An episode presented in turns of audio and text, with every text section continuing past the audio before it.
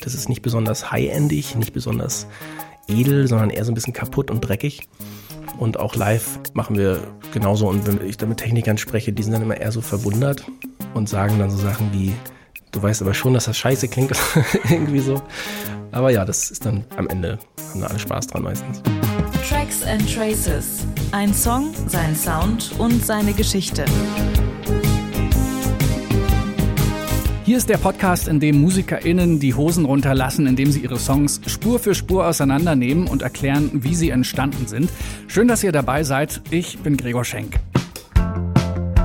Florian Sievers ist eine Hälfte des Indie-Folk-Duos Talking to Turtles. 2017 veröffentlicht er als Das Paradies seine ersten deutschsprachigen Songs. Um ausgelatschte Deutsch-Pop-Phrasen macht er aber einen großen Bogen, singt von Zentrifugen, Disco-Scootern und Erdantriebspropellern. Musikalisch bleibt er immer so ein bisschen ambivalent, leichtfüßig und gleichzeitig nachdenklich. Damit begeistert er auch Grönland Records, das ist das Label von Herbert Grönemeyer. 2018 kommt dort das Debütalbum raus, Goldene Zukunft. Und wie Florian den Titelsong geschrieben und aufgenommen hat und wie viel Optimismus da tatsächlich drin steckt, das erfahrt ihr jetzt in dieser Folge. Viel Spaß mit Das Paradies in Tracks and Traces.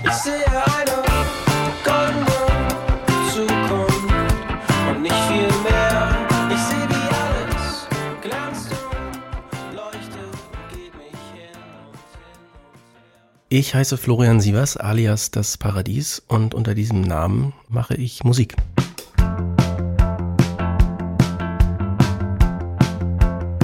Im Jahr 2016 ungefähr haben Talking to Turtles pausiert und diese Pause hält noch an. Und es war damals aber ein toller Nullpunkt, weil ich einfach weiter Musik gemacht habe ähm, und einfach so ein bisschen mich habe treiben lassen und habe dann parallel aus einer Laune heraus und fingerübungsmäßig einfach mit deutschsprachigen Texten herumprobiert. Irgendwann angefangen ins Mikrofon zu singen und aus relativ vielen Skizzen, die relativ schnell da waren, war eben Goldene Zukunft und die Skizze zu Goldene Zukunft die erste, die sich irgendwie gut angefühlt hat oder so angefühlt hat, dass man nichts faked. Ich sehe die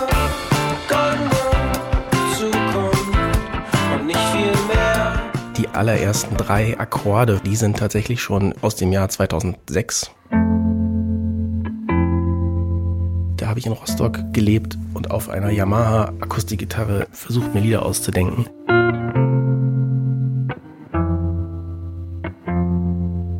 Die sind gespielt auf einer Gitarre, die ich schon sehr lange habe, ich glaube so seit ungefähr acht Jahren. Das war, glaube ich, und ist bis heute die größte Investition, die ich überhaupt äh, getätigt in meinem Leben. Danach war lange Dispo. Die mag ich aber sehr gerne. Ich fühle mich tatsächlich auf dieser Gitarre sehr zu Hause, weil sie ist keine so eine flache, vollholzige, dengelige E-Gitarre, was ja auch oft schön sein kann, sondern sie ist eine E-Gitarre, die einen hohlen Körper hat und dadurch irgendwie für mich noch so eine klangliche Verbindung hin zu so einer akustischen Gitarrenwelt hat. Und das mag ich gerne, diese Wärme und Luftigkeit. Das ändert sich aber später, sobald die Drums dann reinkommen und es sozusagen zu so einer achteligen Indie-Rock-Gitarre wird.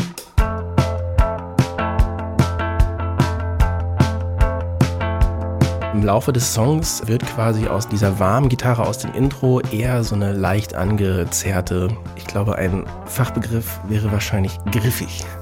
Eine griffige, leicht crunchige Dengelgitarre.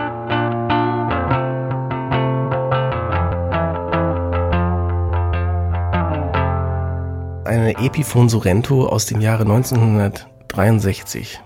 Ich war auf der Suche nach einer E-Gitarre, ich hatte Lust, aber habe mich nie wohlgefühlt mit den Gitarren, die ich in der Hand habe. Und dann haben wir einmal mit der Band Talking to Turtles äh, zusammen mit einer anderen Band gespielt von Freunden und da hatte der Gitarrist eben diese Gitarre. Ich habe ihn gefragt, ob ich die einfach beim Konzert spielen kann. Er hat gesagt, tu es. Und ähm, das war das erste Mal, dass ich mich mit einer E-Gitarre in der Hand sehr, sehr wohl gefühlt habe und habe mich dann in irgendwelchen Gitarren-Nerd-Foren auf die Suche nach dieser Gitarre begeben.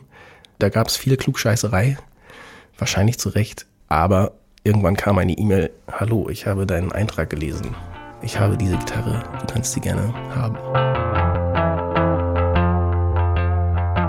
Die Strophe ist ja eher so treibend durchgespielt und vielleicht ein bisschen entgegen der Erwartung kippt dann der Chorus, vor allem durch die Gitarre getrieben, äh, hin zu so rhythmischen Akkordgitarren.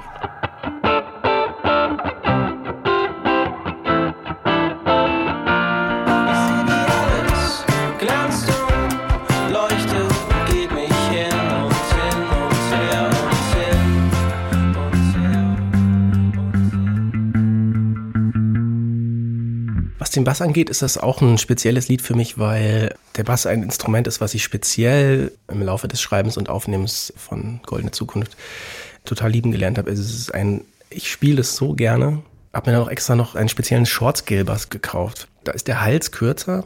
Also normalerweise sind Basshälse ja sehr lang und die Abstände zwischen den Bünden sehr groß und das fiel mir als Gitarrist relativ schwer.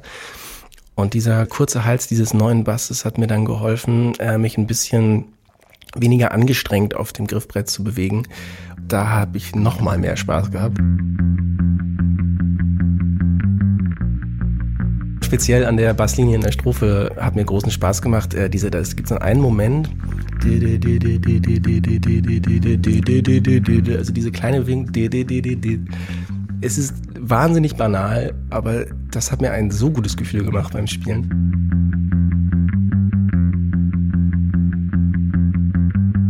Der Bass im Chorus ist ein bisschen ähnlich wie der Szenenwechsel von der Strophe zum Chorus, wie bei der Gitarre auch. Er ist dann irgendwie eher so perkussiv gespielt und kriegt so, ein, so fast was Danziges. Und das war auch ein Moment, wo der Song plötzlich auch als dieser in Anführungszeichen danzige Vibe so aufkam. Das war der Punkt, als es nochmal mehr Eigenständigkeit bekommen hat.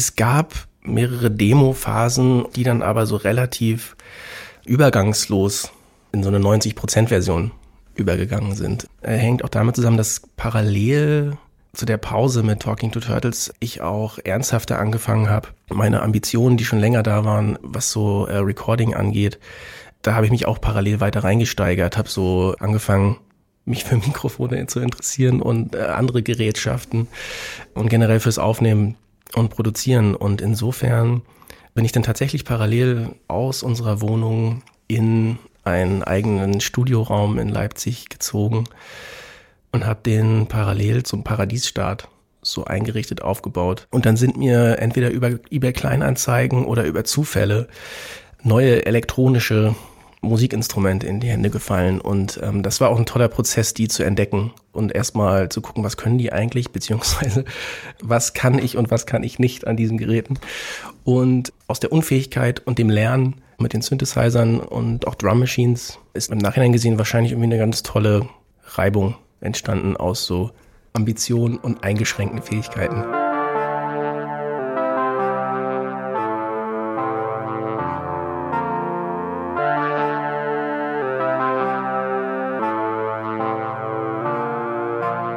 Das ist ein Synthesizer, der mir sehr ans Herz gewachsen ist. Den habe ich geschenkt bekommen. Oder sagen wir so, das ist ein Synthesizer, der wurde mir als Dauerleihgabe von, von einem Freund gegeben. Er ist von der Firma Vermona und wurde, glaube ich, in meinem Geburtsjahr 1983 produziert in der DDR. Und der Freund, der mir diesen Synthesizer geliehen hat, der wohnt im Nachbarort von dem Ort, wo ich aufgewachsen bin. Den habe ich kennengelernt, als ich so 16 war und war für mich so eine enge Bezugsperson wie für viele meiner Freunde. Er wohnte so damals so eremitenmäßig im Nachbarort und hatte eben alte Instrumente, weil er selber lange in der Band spielte. Und das war eben ein Instrument, was ich so bei ihm sah und dachte so, kann ich das mal ausprobieren? Ja, nimm, nimm erstmal mit, bringst mir irgendwann wieder. Und ich glaube tatsächlich vor ungefähr einem halben Jahr hat er gemeint, ach übrigens, äh, behalt den mal.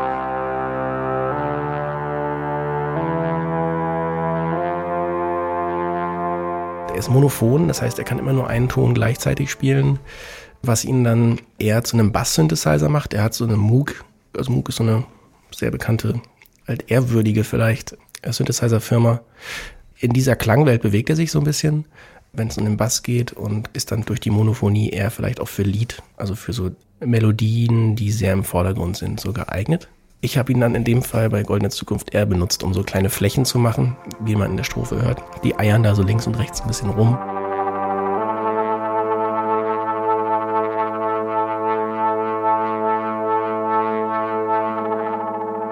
Und es gibt natürlich noch, den darf man nicht vergessen, einen Arpeggiator Synthesizer, der tatsächlich mir so viel Spaß gemacht hat, dass ich sag mal irgendwie eine Synthesizer-Geste irgendwie in der Art, immer eine Variation davon taucht, glaube ich, seitdem in allem, was ich so aufnehme, auf.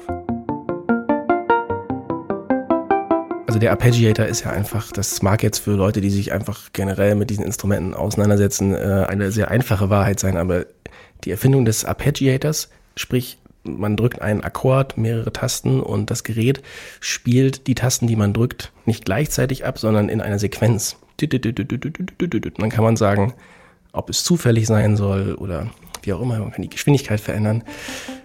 Ich liebe es.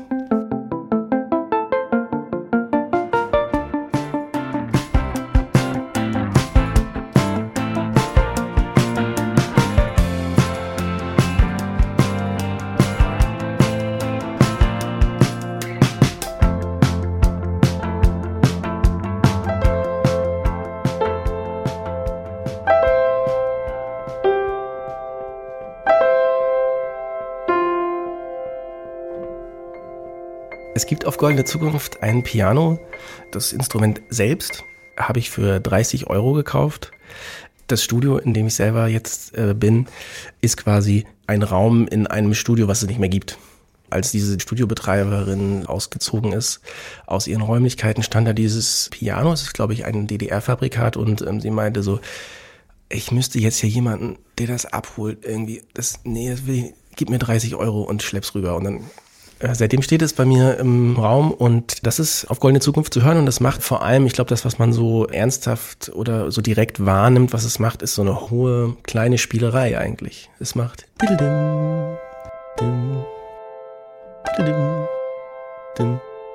im Chorus setzen dann schon so Akkorde ein.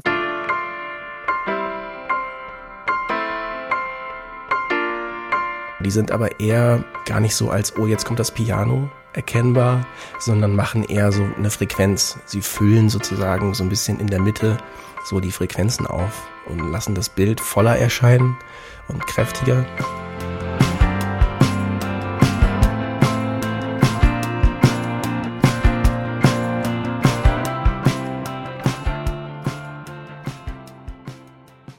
diese 90 Prozent ist für mich auch so ein Punkt gewesen, an dem ich meinen Freund Simon Fronzek ins Boot geholt habe, um quasi das Ding, wie man so schön sagt, nach Hause zu fahren.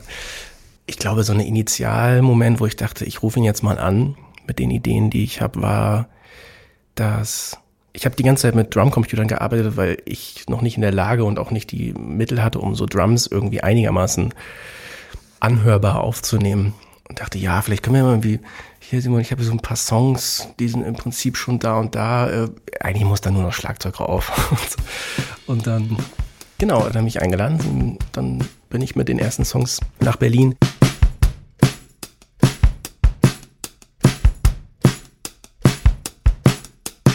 Die Drums, über die freue ich mich immer wieder. Ähm, die wurden eingespielt von Max Schröder, der zum Beispiel aktuell zu der Formation Die höchste Eisenbahn gehört. Der hat zu den Touren der letzten Talking Turtles Platte live das Schlagzeug gespielt. Und da haben wir uns angefreundet und war dann irgendwie im Prinzip der offensichtlichste Kontakt, den es zu fragen galt.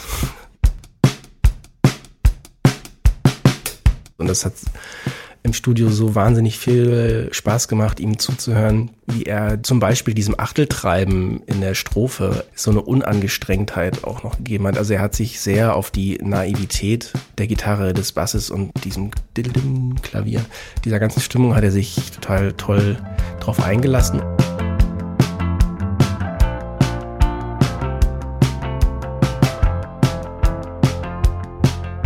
bei dem Lied Goldene Zukunft hat mich das jetzt auch überrascht, als ich in die Spuren geschaut habe, dass das relativ puristisch ist.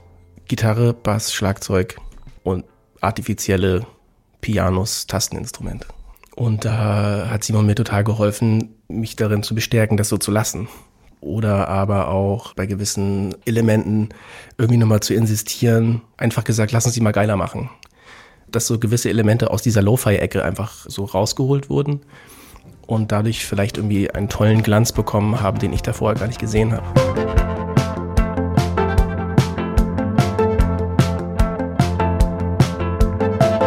Es gibt eine textliche Pause am Ende der zweiten Strophe.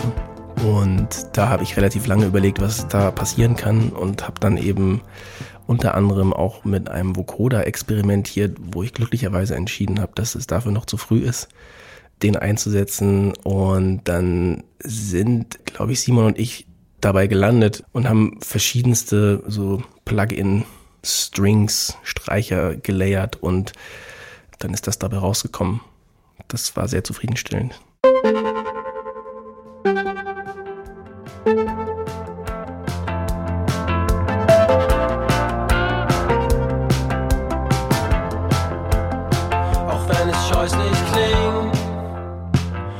Die Zeiten rosig sind. Ja, der Gesang war ein spezieller Fall, weil dadurch, dass ich in dieser Findungsphase war, an diesem, wie fühlt man sich selber wohl, das erste Mal in der deutschen Sprache zu singen. Und da war eben die Situation, dass ich dann gerade meinen eigenen Studioraum irgendwie hatte. Toll, weil ich habe einfach ganz lange rumprobiert und gewartet. Gewartet, bis sich irgendwas gut anfühlt und insofern diese Freiheit im Studio zu haben, einfach so lange mir Zeit zu nehmen, wie ich möchte, war sowohl für den Klang der Worte als auch für die Worte selbst, glaube ich, eine ganz wichtige Phase. Ich war zerstreut und aufgerieben.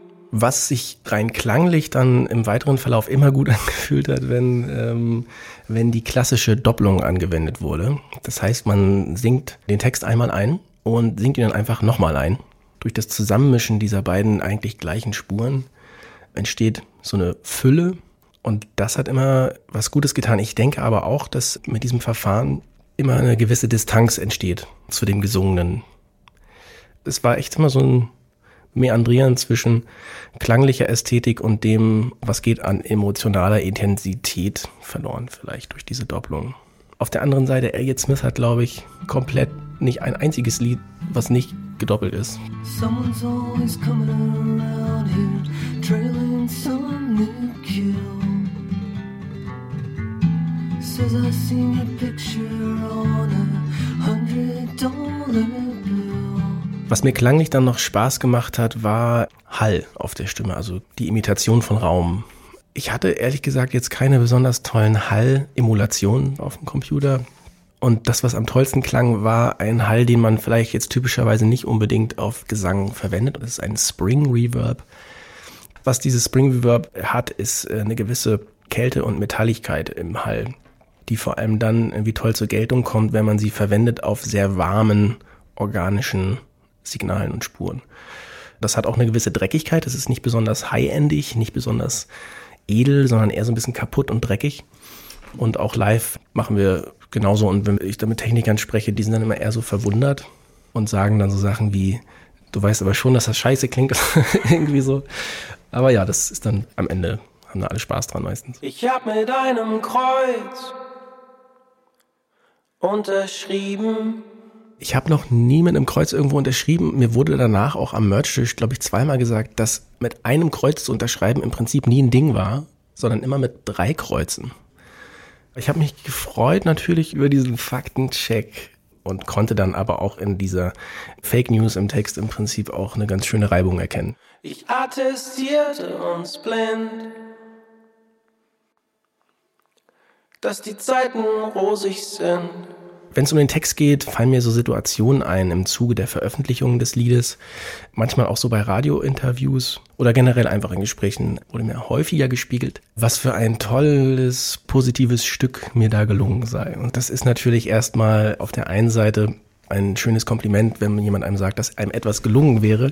Ich war so ein bisschen irritiert von der häufigen Lesart, dass es so ein positives Lied sei, weil für mich ist das ehrlich gesagt, hat mich da eher das Gefühl, von Zwangsoptimismus in eine ziemlich pessimistische Weltsicht getrieben. Ich sehe eine goldene Zukunft und nicht viel mehr. Ich sehe, wie alles glänzt und leuchtet und geht mich her und hin und her und hin. Das ist einfach ein latentes Gefühl, von dem ich jetzt mal sagen würde, dass mich das lange begleitet. Das Gefühl, dass eben nicht alles gut ist, auf gar keinen Fall und auch nicht alles gut wird. Und diese Phrase, die hat in sich etwas Passives. Und ich glaube, dass das einfach oft nicht stimmt. Es wird nicht alles einfach gut, wenn man sich in diese Passivität zurückzieht, die diese Zeile in sich trägt, sondern damit etwas gut wird und anders wird, muss man irgendwie was tun. Ob das jetzt ein Song ist oder andere Art von Kunst oder irgendwie andere Art von gesellschaftlichem, gemeinschaftlichen Engagement, das steckt da für mich so drin. Dass dieser passive Satz von dieser Phrase, die im Raum zerfällt, ich sehe eine goldene Zukunft, ähm, dass das einfach nicht stimmt. Und wie komisch es aussieht, wenn die Phrase im Raum zerfällt, in immer gleiche Flocken und Fetzen. Die Ambivalenz, die sich da auch einstellen kann, dass man dem auch gerne glauben möchte eigentlich. Und das ist aber die Energie, die es kostet zu erkennen, dass das nicht so ist. Und die Energie zu erkennen, dass man sich vielleicht zu lange darauf verlassen hat. Und die Energie, die es kostet, sich aus dieser Erkenntnis auch irgendwie einen Schluss zu ziehen.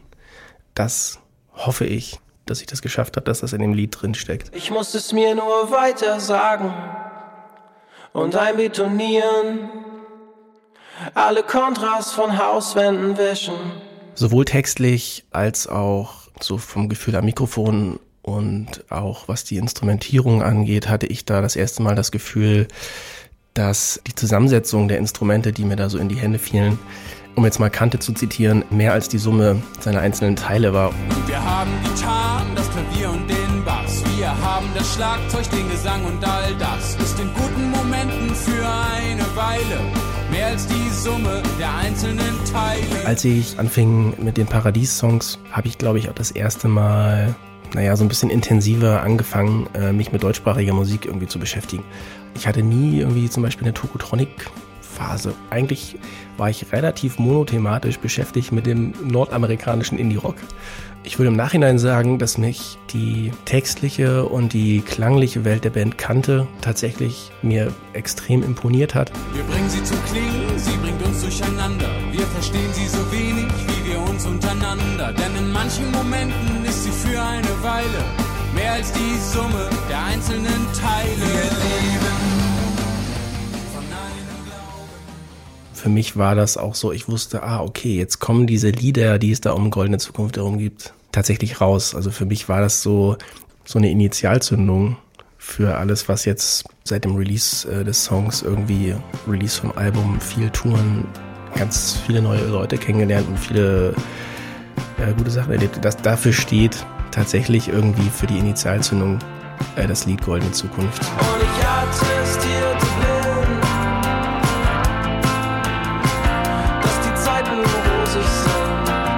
freue mich, dass dieses Lied irgendwie aus den zwei Kugeln, die da in meinem Kopf ab und zu mal gegeneinander knallen, ähm, rausgekommen ist. Ich sehe eine goldene Zukunft und nicht viel mehr. Alles glänzt und blendet mich. Ich geb mich allzu gerne her.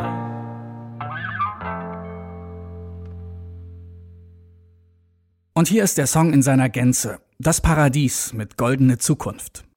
Ich hab mit einem Kreuz unterschrieben. Die Schrift verwischt, das Papier vergilbt. Ein Mustervertrag auf dem Bildschirm als Bild. Ich war zerstreut und aufgerieben. Ich attestierte uns blind, dass die Zeiten rosig sind.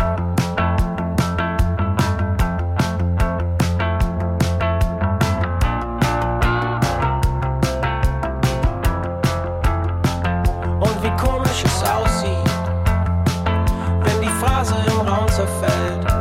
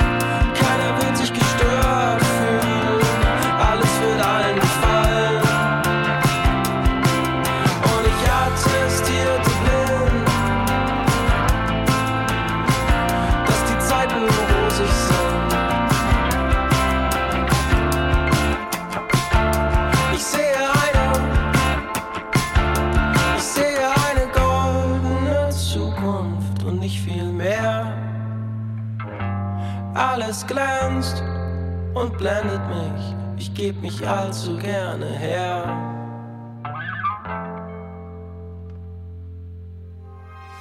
Das Paradies in der zwölften Folge von Tracks and Traces. Ein Song, sein Sound und seine Geschichte. Wenn euch das gefallen hat und ihr ganz neu hier seid, stöbert doch gerne mal in eurer Podcast-App. Da gibt's noch eine Menge andere Geschichten zu Songs. Zum Beispiel von Hundreds, Fontes Uhlmann, Bonaparte, Bosse, Drangsal und Annenmai Kantereit. Und es werden monatlich mehr, also einfach Tracks and Traces abonnieren und keine Folge mehr verpassen. In diesem Sinne, danke fürs Zuhören. Ich bin Gregor Schenk. Bis zum nächsten Mal.